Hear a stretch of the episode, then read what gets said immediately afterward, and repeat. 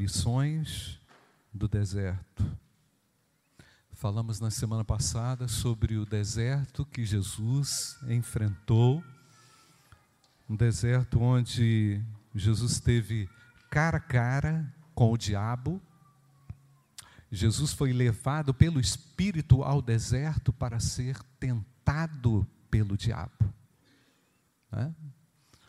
É, hoje eu vou seguir, mas falando sobre o próprio deserto que o povo de Deus enfrentou. Vou ler alguns textos, quero que você preste bastante atenção. O texto do Salmo 136, ele tem uma profunda conexão histórica, teológica também com aquilo que aconteceu no passado. E sempre a repetição, irmãos, na poesia hebraica faz, fazia e lógico faz com que a gente não se esqueça dos feitos extraordinários de Deus. O nosso Deus quer que a gente lembre sempre que a sua misericórdia dura para sempre. Que a ação de Deus para com você, para comigo, tem base nisso, na profunda misericórdia, no profundo amor, na profunda compaixão que Ele tem por nós, e é por isso que nós estamos aqui, amém, queridos? É por isso que você chegou até aqui. Mas eu disse na, no domingo passado à noite que há uma temporada no deserto, né? muitas situações, nos sentimos assim, no deserto. No deserto nós colhemos algumas frustrações, porque o deserto não é esperado, ninguém ora por um deserto. Senhor, me leva para um deserto. Não, nós oramos, Senhor, me leva para um oásis, né? Mas os desertos chegam. Os desertos, eles são comuns na vida do crente.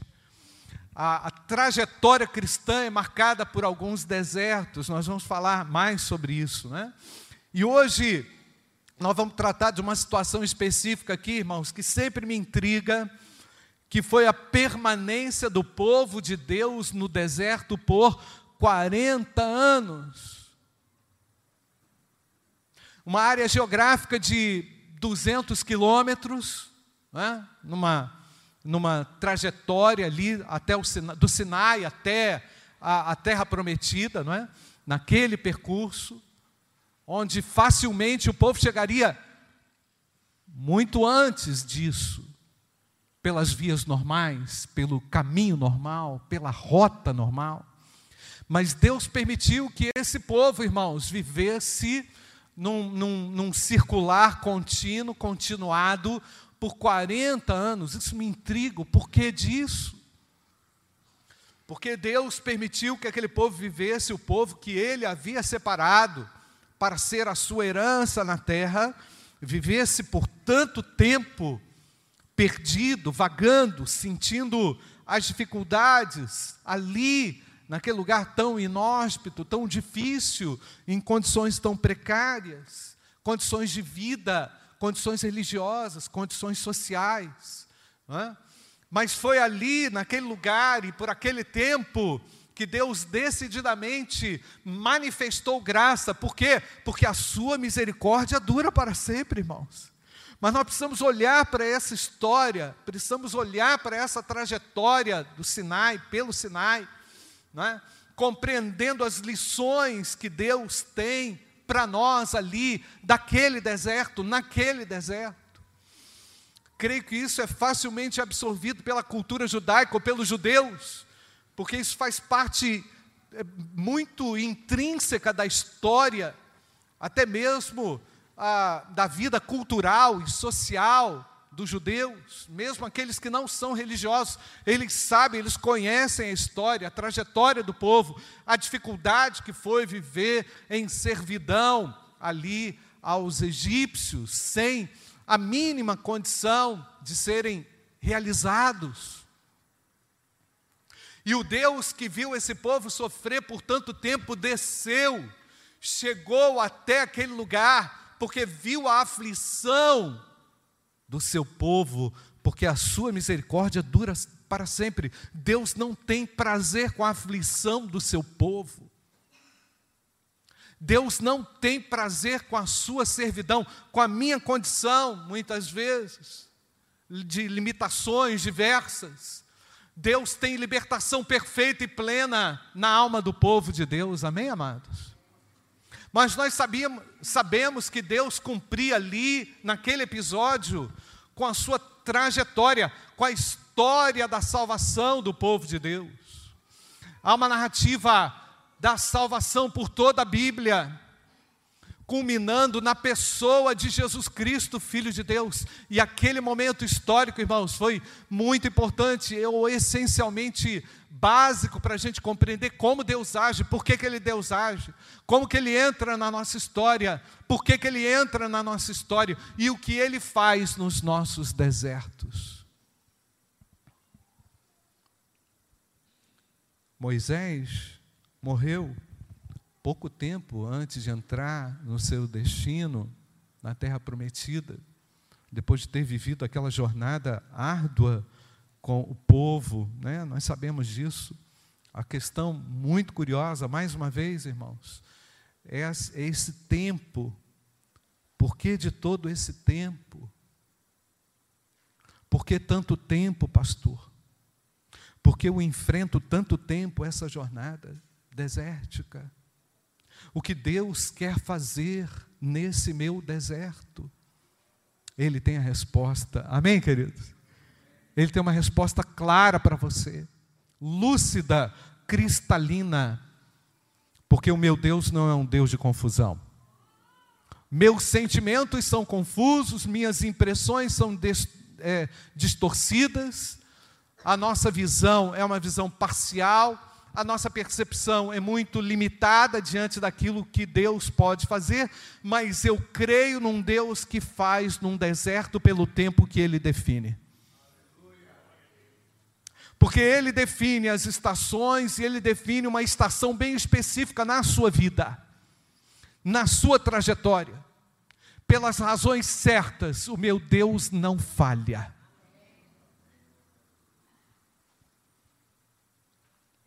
Texto de Êxodo, capítulo 15, versículo 22, diz assim: Moisés fez o povo de Israel partir do mar, do mar Vermelho e eles foram para o deserto de Sur. Caminharam três dias no deserto e não acharam água. O povo já tinha, já tinha peregrinado, já tinha vivido a dinâmica da libertação. E agora, quando chegam lá, não tem água, quando atravessam e, e reconhecem a maravilha que Deus realizou, chega no lugar que tinha o nome de Mara. Por fim chegaram a Mara. No entanto, não puderam beber as águas de Mara, porque eram o que, irmãos? Amargas. Por isso aquele, foi, aquele lugar foi chamado de Mara. E o povo murmurou contra Moisés, dizendo: O que vamos beber? Então Moisés clamou ao Senhor. Moisés não tinha resposta. O primeiro desafio no deserto foi: não tem água. E a gente vai ficar aqui tanto tempo, como? Como que a gente vai conseguir desfrutar daquilo que Deus disse? Que essa terra manaria o quê? Leite e mel se no lugar onde nós estamos não tem água? Foram lá reclamar. Moisés virou para Deus e disse assim: Ele clamou a Deus. E o que que o Senhor mostrou a ele, irmãos? Mostrou o quê? Um pedaço de madeira. Moisés jogou a madeira nas águas e as águas ficaram como, irmãos? Se tornaram doces. Glória a Deus. Primeiro milagre no deserto.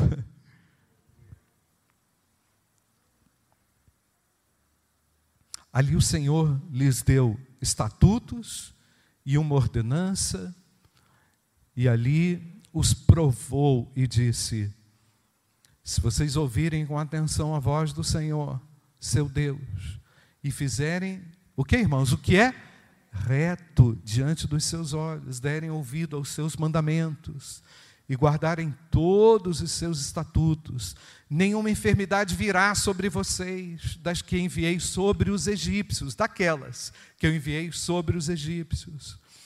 Pois eu sou o Senhor, aquele que faz o que, irmãos? Aquele que cura vocês.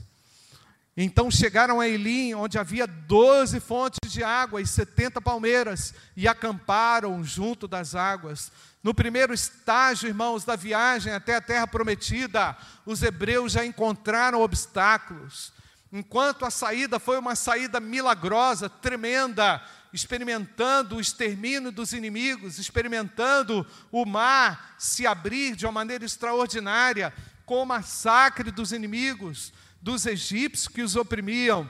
Ali era hora de encontrar um problema ou de superar uma dificuldade ou um problema. Irmãos, eu não sei como é que é se você, é, como é que você se sente sem água, né? Sintomas de falta de água ou desidratação, é dor de cabeça, não é isso, irmãos? Problema nas juntas, pele seca, não é? Tudo isso quando falta água no corpo. Então, os irmãos imaginem a situação, o povo de Deus junto com o seu líder, naquela marcha triunfal até a terra prometida. Mal sabiam eles que iam enfrentar ainda mais 40 anos de deserto.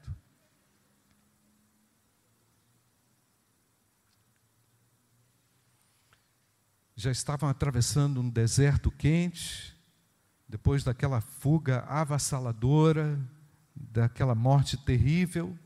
Como que pode, gente? A vida do crente é assim, meu irmão.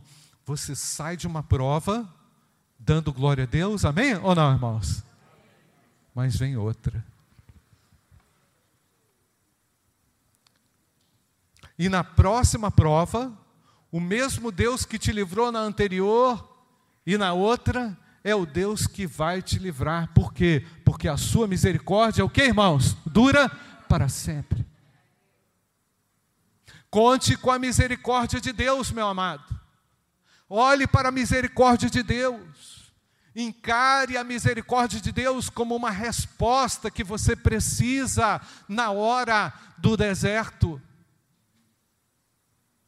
Nem todos terão misericórdia de você. Alguém vai achar que a sua vida é um erro. Alguém vai te julgar por aquilo que está acontecendo, mas a misericórdia de Deus, ela é o que, irmãos? Ela dura para sempre. O Deus misericordioso é aquele Deus que cuida de mim, é o Deus que me assiste na minha angústia, no meu deserto. Só Ele tem a solução e o manancial, Ele tem um milagre para a sua aprovação porque Ele é o Deus que cura todas as nossas enfermidades. Amém, irmãos? Então, a, a primeira situação apresenta a seguinte realidade, presta atenção. Eu dependo da intervenção constante e contínua de Deus. Eu não posso me fiar naquilo que aconteceu no passado Lógico, aquilo que aconteceu no passado é a garantia de que Deus vai agir, mas eu não posso ser um crente só olhando para aquilo que aconteceu no passado, porque aquilo que aconteceu no passado significou grande importância naquele contexto, naquela circunstância, naquela sua idade, naquela sua condição. Hoje Deus tem um milagre, tem uma revelação para hoje, amém ou não, querido? No seu deserto, na sua dificuldade, na sua provação. E o crente ele vai construindo uma história de intervenções da boa mão do nosso Deus. Aleluia. Amém, irmãos? Não ouse se afastar da misericórdia de Deus. Não ouse deixar a sua dependência da intervenção de Deus. Ah, isso aqui eu resolvo. O nosso Deus tem a solução de todas as coisas. Confie. Então, meus irmãos, esse é o primeiro ponto, está que quando eu começo a encarar os desertos, desafios gigantes são, mas os desertos nos fornecem milagres. Só os desertos podem oferecer os grandiosos milagres. Só os desertos é que estão conectados também às provisões de Deus. Os desertos ou os meus desertos estão intimamente ligados a um Deus que provê, a um Deus que entra com a sua intervenção. Ainda que pareça tardio, o nosso Deus não chega atrasado. Só os desertos também, irmãos, se tornam ou se constituem, um, ou se constituem campos de provas para os crentes, para nós que somos ovelhas do seu rebanho. E os contextos das provas de, ah, de Moisés foram muitos no livro de Êxodo. Eu tentei resumir algumas aqui, mas o primeiro foi essa água amarga. Depois, irmãos, não tinha comida, foi a provisão do maná e as codornizes, ou seja, necessidade de alimento era diário. Depois, ainda no livro de Êxodo, a água que é brotada da rocha, como Moisés realizou, né? naquele grandioso milagre, aquela provisão de Deus. Depois, irmãos, no deserto teve uma guerra dos Amalequitas, no capítulo 17, Êxodo 17, conflito com outros povos, e vimos ali também a provisão de Deus. Depois eu encontro em Êxodo capítulo 18, o encontro de Jetro com Moisés, dando um conselho para ele: Moisés, você não pode se estressar dessa forma você vai reorganizar a sua equipe de outra forma. Portanto, Jetro aconselha Moisés lá no deserto e Moisés aprende a descentralizar o poder. O povo passa por uma nova organização, por uma nova estruturação, tudo por obra da provisão de Deus. Deus está entrando com provisões na sua vida, meu amado. Através do conselho de alguém, através da dificuldade que você está enfrentando, que você não sabe o que vai fazer, que você não tem perspectiva, você que não consegue ver com clareza o que ele vai fazer, ele tem soluções para mim e para você. E essas soluções só nos chegam no momento de deserto, quando todas as minhas, todas as minhas garantias vão embora. O meu Deus é um Deus maravilhoso. Você crê dessa forma, não, irmãos? Mas ainda tem mais, irmãos. Todo livro de Êxodo, Deus permite ver esse relato da história do início de Israel. Vale uma leitura cuidadosa nesse livro, irmãos. A gente podia dividir o livro em algumas partes, mas nós vamos ver isso aqui depois, né? Essa primeira parte do capítulo 1 até o capítulo 15 é essa opressão do povo e a saída dele, não é? Do 15 ao 18, essa caminhada no deserto e as dificuldades de água, de comida, conflitos, necessidade também de descentralizar o poder, até o capítulo 24, 19 e 24, a manifestação da lei de Deus ali no Sinai, quando Deus entrega a Moisés a lei, não é? Perceba a importância do deserto, irmãos. Perceba o valor que há no deserto, quanta riqueza que nós extraímos do deserto. E ainda no capítulo 24 até o 40, vemos ali a construção do tabernáculo e como Deus descreve o tabernáculo, os rituais sacerdotais e toda a trajetória do povo de Deus foi permeada no deserto, teve como base o seu deserto. Nada acontece de útil na vida do crente fora do deserto. Deus usa o deserto, eu tenho certeza de que isso está registrado e muito bem registrado, para que aprendamos a sobreviver nos nossos desertos. Amém, queridos? E é interessante, eu nunca vi no Pentateuco, aqui nesses primeiros livros, especialmente do Êxodo em diante, Deus com pressa. Ele nunca falou assim: vocês estão demorando muito. Vocês podiam ter chegado, né? Vocês estão me atrasando, né? Vocês estão atrasando o que eu quero fazer. Não, Deus foi se utilizando da própria debilidade, da própria fraqueza, da própria estrutura organizacional, é? da própria condição do povo para ir mostrando ao povo, porque Deus não tem pressa, Deus ele trabalha na nossa vida, irmãos, de modo processual. O processo é importante, porque ele sabe que nem sempre temos condições de absorver toda a sua pedagogia, toda a sua didática, apesar de sermos é, carentes da glória de Deus, Deus sabe da nossa incapacidade de compreendê-lo, então Ele vai usando fases da sua vida, épocas da sua vida, etapas da sua vida, para manifestar a sua glória, amém, irmãos? Porque a sua misericórdia dura para sempre, aleluia. Deus não tem pressa. Quando o assunto é trabalhar no seu caráter, quando o assunto é trabalhar na sua fé, quando o assunto é trabalhar para o seu crescimento, quando o assunto é trabalhar para o seu enrijecimento espiritual, para a sua força espiritual. Eu louvo a Deus que por toda a minha vida eu conto com Deus gracioso, Ele está no seu futuro preparando provisões. Mas ao mesmo tempo, hoje é o dia da manifestação da grandeza dele. Vemos um outro fator, irmãos, que é o fator desobediência. Pastor, esse discurso não é triunfalista, não, né? Não, não é. Porque está escrito em Números capítulo 14, eu quero ler com você, versículo 1. Então toda a congregação, o livro de Números nos ajuda a compreender também o contexto de Êxodo, né? Toda a congregação se levantou e gritou em alta voz. Foi um escândalo, irmãos foi o barraco do povo lá de Israel, né? Gritou em alta voz e o povo chorou aquela noite. Olha o texto. Todos os filhos de Israel fizeram o que, irmãos? Murmuraram contra Moisés, contra Arão, e toda a congregação lhes disse: Quem dera, olha o que disseram, irmãos, quem dera tivéssemos morrido. Olha aqui, irmãos depois de terem visto o milagre, depois de terem visto a intervenção, depois que saíram do Egito, livre da opressão do povo egípcio, livre das condições precárias de vida, livre da condição social limitada, livre da escravidão. Eu estou falando de um povo que viveu escravo no Egito, e eles disseram: quem dera tivéssemos morrido na terra do Egito, ou mesmo nesse deserto.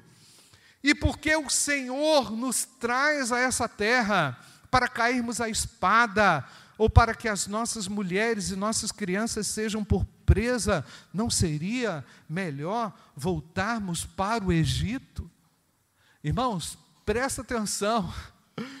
Ah, e ali a, a rebelião ainda é tremenda aqui no versículo 4, né? Quem sabe a gente pode escolher um outro chefe, de repente troca o técnico, que a coisa melhora tira Moisés, coloca alguém melhor no lugar dele. Percebe o desespero? Percebe a solução que nós queremos dar, o jeitinho que nós queremos dar quando Deus intervém, irmãos? Sabe o que é isso? É resultado de frustração, é resultado da dor, é resultado da não aceitação, da revolta. Eu quero falar para você, meu querido, no seu deserto, dobre a sua revolta à cruz de Cristo, coloque o seu coração diante do Senhor, não se rebele contra aquilo que Deus quer fazer, porque Ele é um Deus poderoso na batalha. Não tente culpar Deus pelo seu deserto. E o texto, é claro dizer, o texto aqui é bem amplo, bem grande. Não é? Ah, vamos, vamos colocar lá, Jéssica, versículo 35 em diante, ainda aí, no 35, Números 14, versículo 35, só para a gente poder entender o contexto aqui. Então o Senhor falei assim, perdão, então o Senhor falei, assim farei a toda esta a toda esta má congregação que se levantou contra mim nesse deserto, se consumirão. E aí, o que está escrito, irmãos? Morrerão. Então, nós, no 30, 36, os homens que Moisés havia mandado para espiar a terra, e que voltando fizeram murmurar toda a congregação contra ele, falando mal da terra, esses mesmos homens que falaram mal da terra, o que, que aconteceu com eles, irmãos? Morreram de praga diante do Senhor.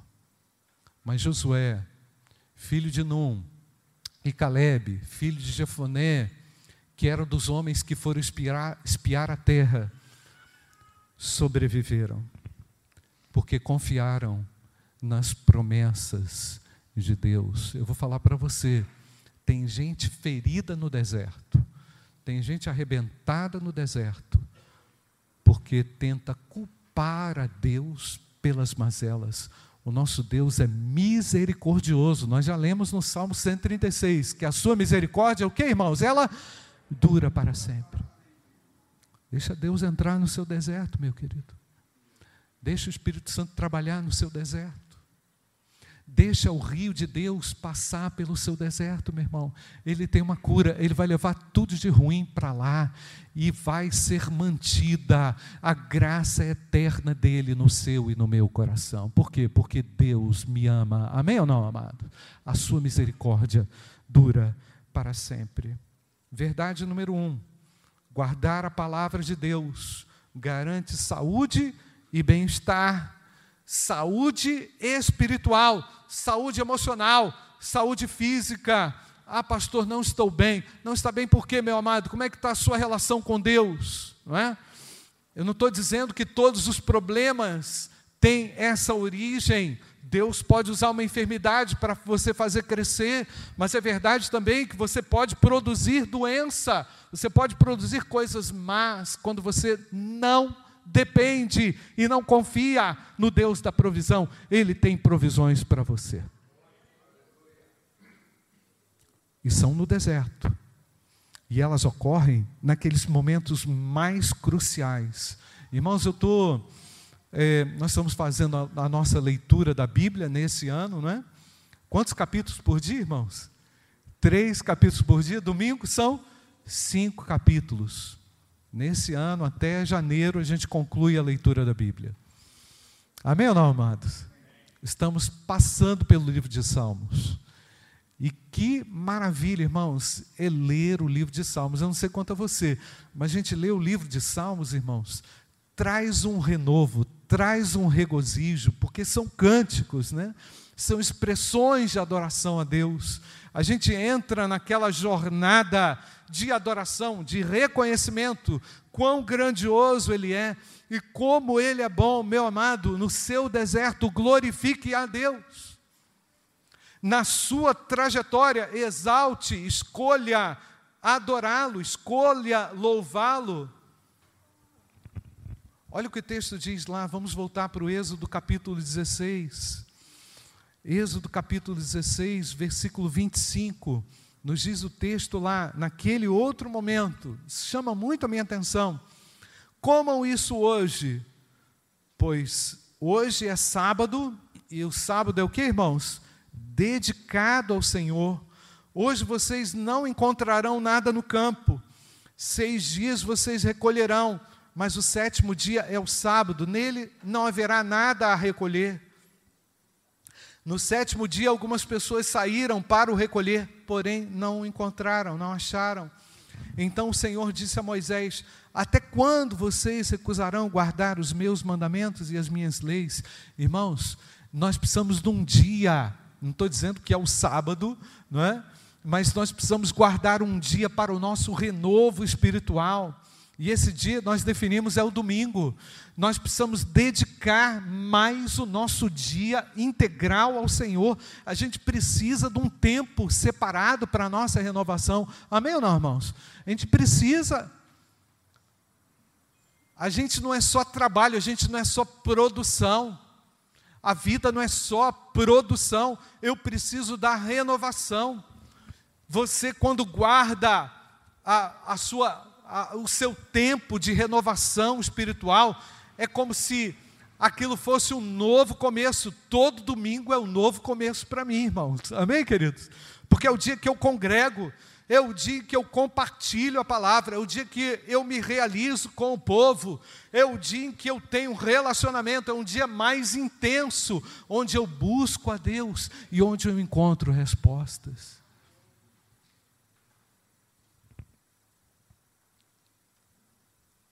Nós precisamos dedicar pelo menos um dia a Deus, e esse dia é o domingo, meu amado. Você precisa disso. A gente precisa de um Shabat, a gente precisa disso.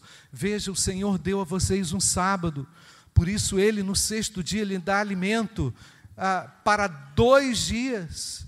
Cada um fique onde está, ninguém saia do seu lugar no sétimo dia. Assim o povo descansou no sétimo dia, e a casa de Israel deu aquele alimento ao nome de maná, e ele era como semente de coentro branco e como gosto do bolo de mel. Meu querido, nós precisamos aprender essa lição do renovo espiritual. Eu preciso guardar o dia para a glória de Deus. O seu, a sua semana é mais produtiva e é melhor quando você se entrega totalmente ao Shabat, quando você deixa Deus trabalhar dentro de você. Amém ou não, amados?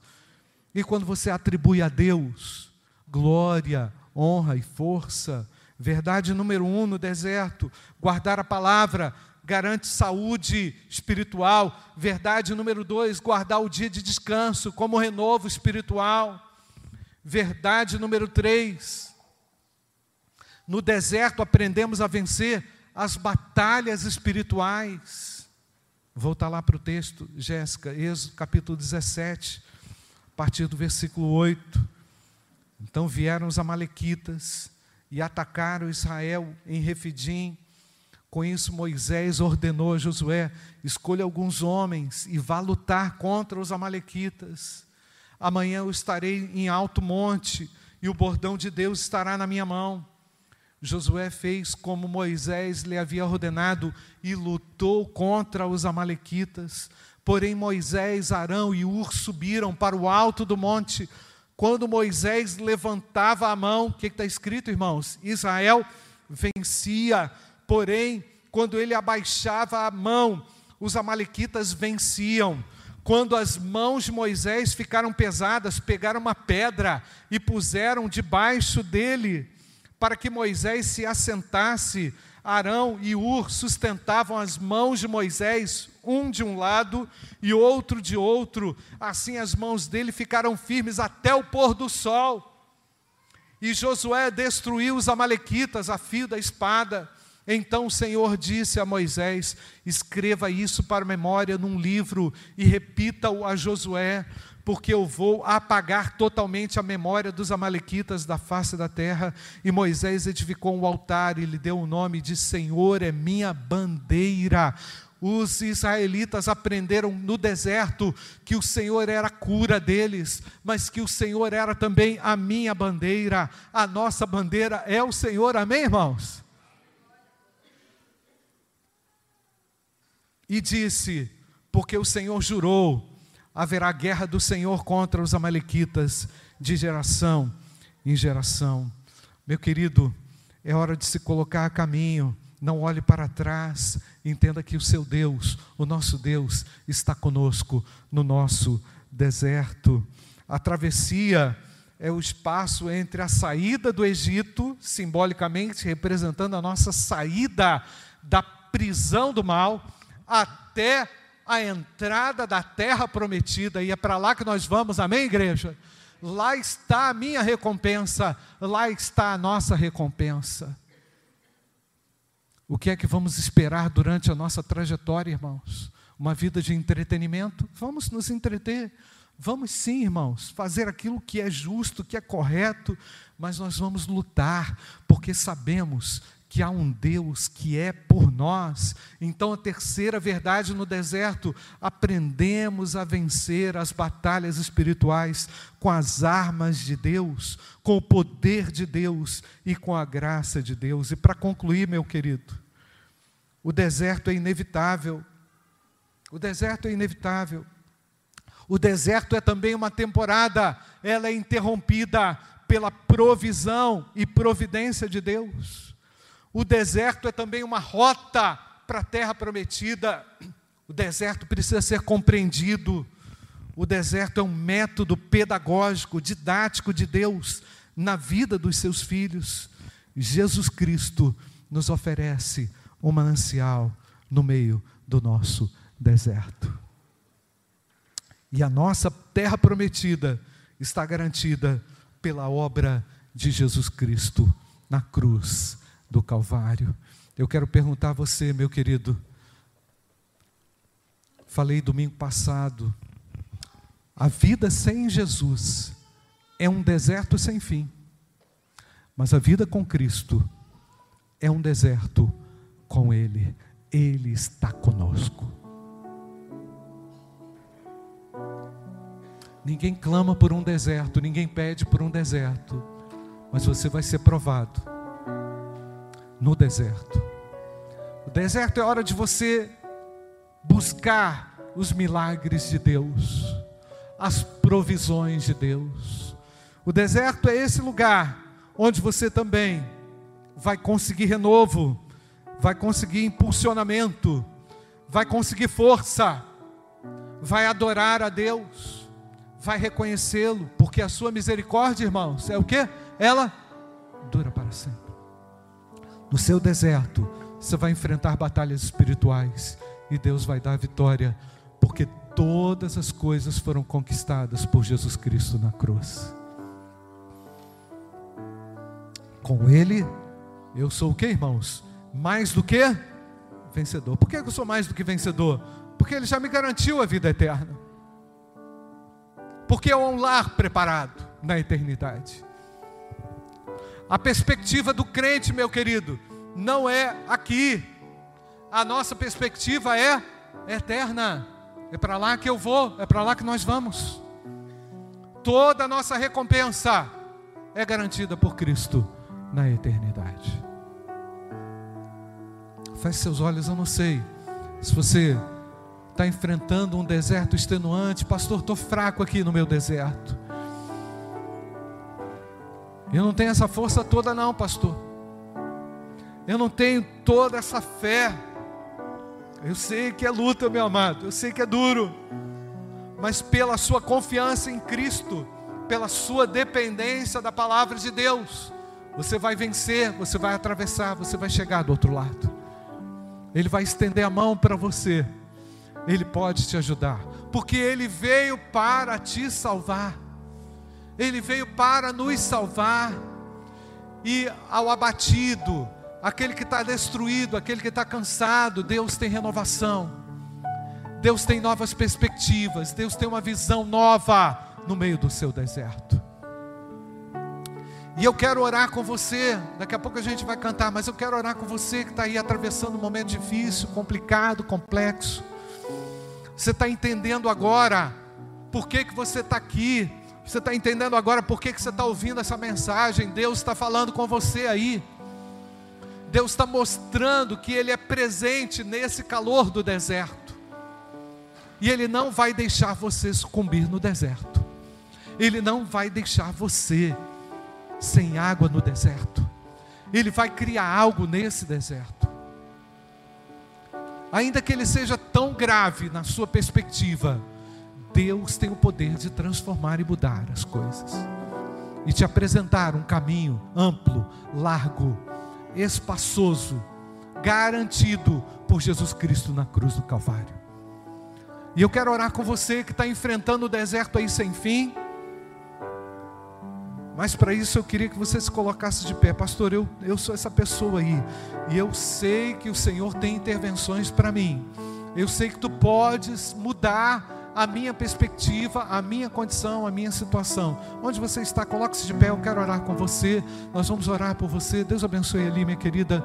Deus abençoe. O Senhor está contigo aí em cima, na galeria, aqui também. Deus abençoe. Não hesite. Esse é o momento de você colocar-se diante de Deus com a sua frustração, com tudo que tem, com tudo que está aí dentro, com dores, com dificuldades, com lutas. O meu Deus vai entrar aí agora para intervir. Ele tem poder para intervir, não é? Basta que você diga assim: Eu quero, eu preciso, eu careço da intervenção do meu Deus. Coloque-se de pé, você que está enfrentando um deserto. O nosso Deus é um Deus de recomeços, amém, irmãos? Por quê? porque a sua misericórdia ela é o que, irmãos? Ela dura para sempre. Então Deus tem graça do seu povo. Ele tem uma porção, ele tem um maná. Eu lembrei agora que o pastor Fernando, há muitos anos atrás, pregou uma série de mensagens que o pão é diário. foi um dezembro do ano aí, ele pregou umas cinco mensagens. O pão é diário, o maná é diário, irmãos. Tá? Não tem como acumular, é todo dia. Que Deus abençoe, graça e paz. Amém.